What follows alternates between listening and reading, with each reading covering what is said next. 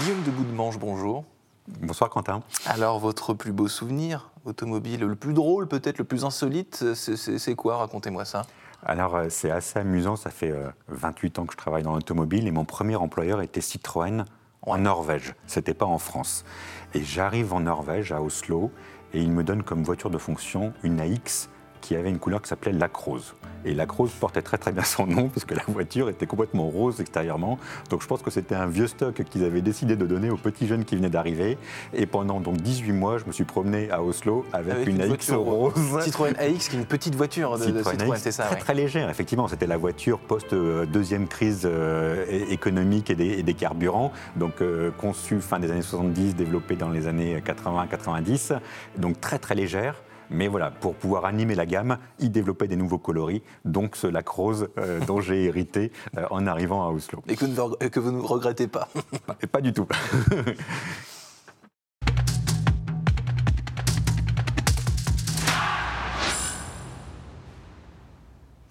Bonjour à tous et bienvenue au Talk Décideur du Figaro avec aujourd'hui en face de moi euh, Guillaume de Boudemange, DG de Jeep France qui fait partie du groupe Stellantis et euh, passionné de voitures, j'imagine, on va, on va en parler. Donc votre première voiture de fonction était rose euh, Lac rose m'avait dit, euh, aujourd'hui, c'est plus cette couleur-là, c'est de quelle couleur aujourd'hui? Ah, Aujourd'hui, elle est noire. Euh, c'est une couleur plus consensuelle qui permet effectivement bah, de, pas de passer plus, pas partout, mais voilà, d'être sobre et élégant. C'est vrai, ça, ça représente bien cette couleur. Est-ce qu'on peut parler, Guillaume de Boudemanche, chez vous, de, de métier passion, de vocation? Parce que généralement, les messieurs et les dames dans votre, dans votre genre, une, qui entrent, qui font leur premier job dans ce secteur qui est l'automobile, c'est par passion et généralement ils y restent la, plupart du temps. Alors c'est exactement ça. J'ai l'impression d'être né dans l'automobile, d'avoir grandi dans l'automobile et puis d'avoir travaillé toute ma vie dans l'automobile euh, avec quatre constructeurs différents, donc euh, en, 28 ans.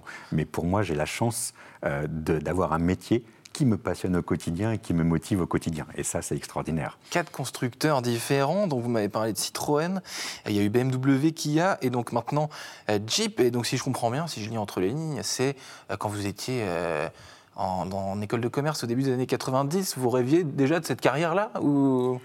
J'aurais pas rêvé d'arriver à ce niveau-là, mais effectivement, l'automobile m'a toujours attiré. Euh, euh, et, la diversité des métiers que proposait l'automobile aussi, parce qu'on peut aller de l'ingénierie, même et de mobilité interne, je crois. Et de, mobilité interne, avoir de vraiment différents métiers. C'est un secteur aussi qui a évolué énormément. C'est-à-dire que la distribution automobile, la commercialisation, le marketing d'une voiture euh, à la fin des années 90 n'a plus rien à voir avec ce qu'il est aujourd'hui. Et c'est cette évolution, cette remise en cause permanente qui est passionnante à vivre et à anticiper. Ah oui, parce que pour vendre des voitures dans les années 90, euh, on se, moquait un peu de tout ce qui est, euh, je vois où vous voulez en venir, transition, euh, environnement, etc. C'était pas le, c'était pas, alors j'ai pas de publicité, d'affiches publicitaires de voitures en tête, mais on n'était pas du tout dans ces codes-là. Ah, bah, tout le monde se rappelle des publicités de la 205 GTI avec l'avion qui arrivait, ou pour reprendre une marque où je travaillais, ah la X, qui, où c'était une Visa qui sortait d'un porte-avions pour arriver sur ah un sous-marin. Donc des films qui maintenant, effectivement, déjà ne seraient plus validés par l'avion associé à la voiture. C'est exactement la vitesse, toujours un homme qui conduisait, donc là aussi. Et puis surtout, on fait fi de la nature, on fait fi du, sentiment de sécurité qu'une voiture doit procurer, etc. Donc voilà, donc euh, c'est, on tourne une page en termes de méthode de commercialisation. Et vous, vous, parlez de la masculinité, effectivement, maintenant on voit sur des pubs, c'est plutôt une femme qui branche le, le, chargeur électrique de la, de, la voiture euh, à sa, à sa, maison. Donc c'est effectivement plus du tout les mêmes codes. Non, non, le mal alpha a disparu. Le mal alpha a été gommé de, tout ça. Euh, la singularité euh, de, Jeep, donc vous, êtes DG France aujourd'hui de, Jeep par rapport aux, autres maisons dans lesquelles vous avez, vous avez travaillé, c'est quoi? Alors moi je pense que c'est l'image qu'elle évoque et qu'elle porte. Donc c'est une marque qui est relativement ancienne, hein, qui a 80 ans. Euh, tout le monde, quand on pense à Jeep, on pense généralement à deux choses. Ben, les voitures qui ont libéré la France en, suite au débarquement en juin 44. Et on a tout cet imaginaire des GI qui arrivent et du symbole de liberté euh, qu'ils portaient avec eux. Et puis on pense également à toutes les capacités off-road. Euh, on dit souvent, euh, Jeep, c'est devenu un nom commun. Je prends la Jeep comme pour aller, entre guillemets... Comme pour le sopalin. Comme pour le, sopalin, le frigidaire, etc. Quoi. Et la feuille de route qui m'a été donnée, c'est de faire évoluer cette image pour introduire cette électrification et ces voitures électriques. Donc, on, on, conserve l'ADN de liberté, d'authenticité, de nature, et on essaye de transformer ou transporter cet hmm. ADN vers le futur de l'automobile qui est l'électrique. Vous venez de faire revivre en moi, j'ai repensé au modèle la Jeep rouge dans Tintin. Euh, dans Tintin. Objectif Lune. Euh, objectif Lune, absolument. Tout le monde Donc Jeep, et, d'ailleurs Hergé écrit la Jeep. Exactement, c'est un nom commun. Donc l'imaginaire commun, c'est aussi, euh, pardonnez-moi, mais euh, une Jeep, ça a des grosses roues, ça va dans le sable, ça fait du bruit, ça consomme, ça, ça, pollue justement. Donc votre job, j'imagine, c'est de déconstruire quelque part cette, cette image que, que, que, peut avoir la, la, marque et ce mot finalement, qui est bien plus qu'une qu'une marque, de déconstruire ça de la tête des gens pour, le, pour prouver que c'est faux. Maintenant, en 2023, personne n'accepte d'acheter une Jeep euh, qui pollue, qui euh, consomme beaucoup de carburant et qui est taxée par euh, le gouvernement. Donc du coup, on doit faire notre révolution. Et je ne parle pas de, demi-tour que ce soit, je parle d'une véritable révolution pour transformer cette image vers quelque chose de plus acceptable, vers quelque chose de plus social, vers quelque chose de plus écologique, qui est mmh. l'électrique.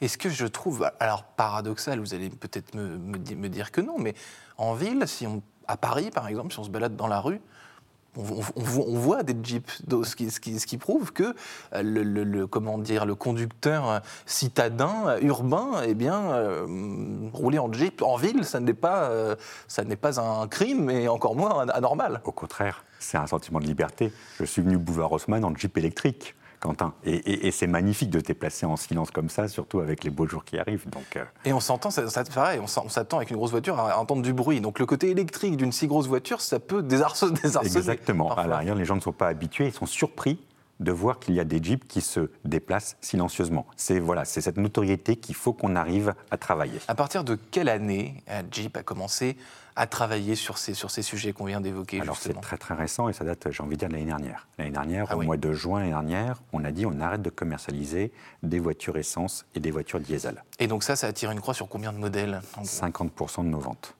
Donc la moitié des ventes de nos ventes l'année dernière terminées. Donc c'est un pari qui est quand même assez ambitieux, assez challenging comme on dit, mais qui est indispensable, mais qui est indispensable pour la pérennité de la marque et pour modifier justement cette image de marque. Donc du coup, on fait une croix sur 50% de nos volumes pour pouvoir modifier encore plus drastiquement et plus radicalement euh, radicalement pardon, l'image de la marque Jeep. Donc là aujourd'hui, tous les modèles, 100% des modèles Jeep sont hybrides ou, électriques en gros Hybrides, plug-in hybride ou électrique, parce qu'on va lancer notre première voiture 100% électrique dans un mois exactement. C'est la Jeep Avenger qui a déjà reçu un accueil fantastique de la part de la profession, de votre profession des journalistes, en étant élue voiture de l'année le 13 janvier 2023. Donc là, c'est un chantier, donc, vous l'avez dit, totalement récent, donc euh, même pas un an, ça. finalement, et donc très ambitieux. Et c'est vous qui portez, ce, qui portez ça? Alors, euh, avec, on est bien sûr, au sein de Stellantis, on est aidé par un service de presse, on est aidé par toutes les équipes, on est aidé par nos distributeurs également qui mettent en avant justement cette électrification. Parce que tout le monde est impliqué. Il ne s'agit pas de dire, ça y est, nous sommes électriques. Non, il y a un vrai travail 360 degrés à tous les niveaux des contacts avec le client, à tous les niveaux de la notoriété de la marque euh, qu'on doit mettre en place. Chez Stellantis, euh, il y a beaucoup de marques, euh, donc vous n'êtes pas, pas seul. Est-ce que, est que vous diriez que Jeep est, la, marque la plus... Alors, peut-être pas la plus difficile à, à, faire converger vers, vers, ce dont on vient de parler, mais disons celle avec le plus d'héritage, une image qui n'est plus à qui n'est plus à prouver, mais qu'il ne faut pas gâcher quoi. Il y a une sorte de il y a un ADN. Il y a un ADN, il y a un ADN qu'il faut préserver. Et il y a des spécificités de Jeep qu'il faut entretenir. Vous ne le savez mmh. peut-être pas, mais en 2021, Jeep était la marque du groupe Stellantis la plus vendue dans le monde. Il s'était vendu plus de Jeep que de Peugeot, que de Fiat ou de quoi que ce soit. Donc du coup, c'est la marque la plus vendue et c'est une des marques les plus rentables parce qu'en fait, elle a une présence mondiale. C'est la seule marque du groupe Stellantis à être présent en Chine, à être présent aux États-Unis, à être présent en Europe, à être présent en Amérique latine, de partout. Ce sont des voitures qui s'adaptent à tous les types d'environnement, à tous les types de marchés. Et c'est cette force de la marque Jeep de ne pas être contraint ou tributaire de cycles de marché euh, très locaux. Vous êtes DG France, mais vous c'est vous qui me parlez de l'international. Est-ce que, ce que vous me disiez, 50% de nos productions terminées, est-ce que c'est que pour la France ou pour l'ensemble des pays?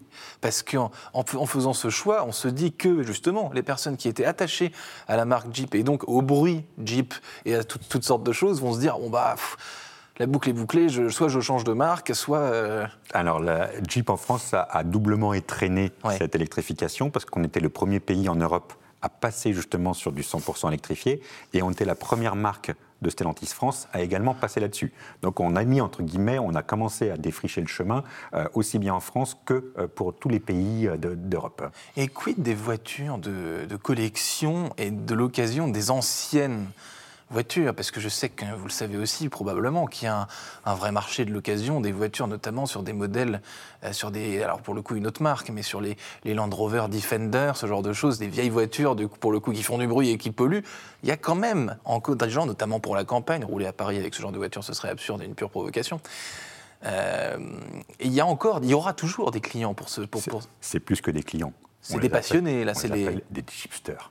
Ah oui, d'accord. C'est des gens qui passent leur week-end en off-road, leur soir en semaine à retravailler leur véhicule pour que tout soit exceptionnellement bien et qu'ils ne euh, se réunissent entre eux, ils font des groupes, on les compare souvent à des motards, euh, ah par exemple à Harley Davidson. Ils font des groupes Facebook et des choses. Exactement, ah j'en fais partie. Et ah on voit leur niveau de passion, leur niveau de fidélité à la marque parce que c'est justement ces modèles un peu anciens, ils les admirent, ils les adorent euh, et ils véhiculent justement bah, comme ça un, attrait pour, leur, pour, pour, la marque qui est exceptionnel. Donc ça, ça existe. Et vous prenez en considération, j'imagine, ce genre de profil On prend en considération, mais on sait que ce n'est pas forcément eux qui vont aller acheter un Avenger électrique, par exemple. Oui, bah, c'est Parce ce que... les besoins, Avenger électrique va répondre à des besoins qui sont différents de leurs besoins et va cibler peut-être davantage une clientèle qui va être plus féminine, qui va être plus jeune, qui va être plus connectée. Donc voilà, on cible également, on veut élargir un petit peu notre champ de clients, parce qu'eux représentent les 1000, 1500 ventes par, par an, mais derrière, euh, on a des ambitions de volume qui sont plus importantes, et donc du coup, il faut qu'on élargisse notre,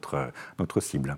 La cible qui conduit en ville, notamment, par exemple. La cible de la femme urbaine connectée qui conduit en ville, qui se sert de son Avenger comme. Et qui euh, branche au mur de sa voiture. Voilà, exactement. Bah, le Jeep Avenger, justement, a été élu voiture de l'année. Sur quels critères exactement Pourquoi est-ce que ce modèle euh, coche toutes les cases, en gros? Alors, euh, c'est exactement, je crois que vous avez déjà répondu à la question, c'est-à-dire que ce Jeep Avenger coche toutes les cases.